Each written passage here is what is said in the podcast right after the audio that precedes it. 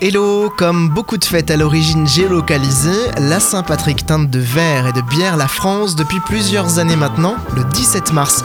Représenté d'un trèfle irlandais et célébré en temps normal dans des Irish pubs, il s'agit surtout désormais de trinquer ensemble avec une bonne odeur de houblon.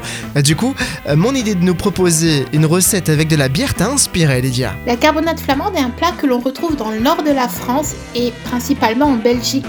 Elle doit son nom au charbon de bois sur lequel la viande mijotait autrefois pendant de longues heures. Dis-nous en plus, qu'y a-t-il à l'intérieur en plus de la viande? Les ingrédients principaux de cette recette sont la viande de bœuf, comme du paleron, de la joue de bœuf ou du gîte par exemple, de la bière brune dans laquelle la viande va cuire lentement et longuement, ainsi que des tranches de pain d'épices et de la moutarde.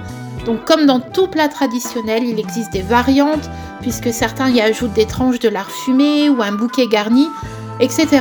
Je vous invite à faire quelques petites recherches sur Internet et à sélectionner la recette qui vous inspire le plus. Ça a plutôt l'air copieux.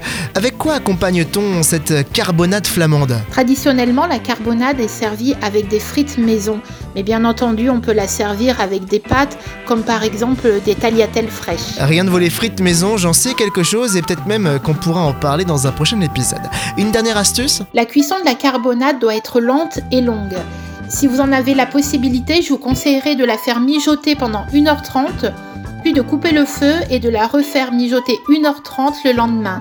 Les saveurs seront davantage développées et la texture de la sauce sera bien plus épaisse et onctueuse. Ah, J'avoue que ça donne envie de goûter. Hein. Merci du partage, Lydia. Avec plaisir, bon week-end à tous. J'en connais qui doivent bien se régaler chez toi.